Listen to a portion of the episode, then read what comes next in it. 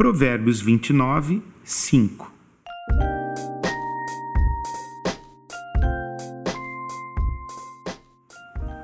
Quem bajula os amigos prepara uma armadilha para os pés deles. As pessoas fracassadas ou que desfrutam de falso sucesso têm uma coisa em comum: são cercadas de yes men, gente que só sabe dizer sim, senhor.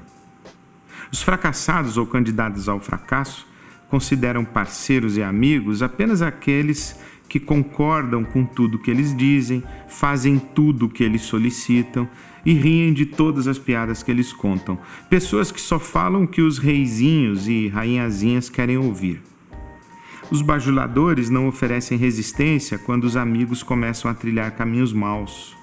Não fazem advertências de perigos e incoerências, não chamam a atenção para os sinais de alerta que demonstram a iminência de dificuldades e tropeços os bajuladores traem a essência da amizade, que é o enriquecimento mútuo.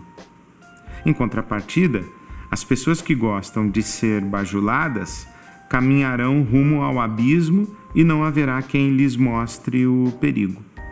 Errarão e não serão questionadas. Cometerão pequenos atos ilícitos e não serão confrontadas. Até que se metam em confusões complexas e já não tenham como voltar atrás. Quando alguém despenca no abismo, só consegue se recuperar ao tocar os pés no chão e tentar tomar impulso para subir, o que não acontece sem perdas, dores e sofrimentos. O publicitário Júlio Ribeiro fala dos homens Branca de Neve, que são grandes apenas porque são rodeados de anões. Não caia na conversa dos bajuladores. Eles dão a você uma falsa percepção do seu tamanho e você acaba dando um passo maior que a perna e cai no abismo.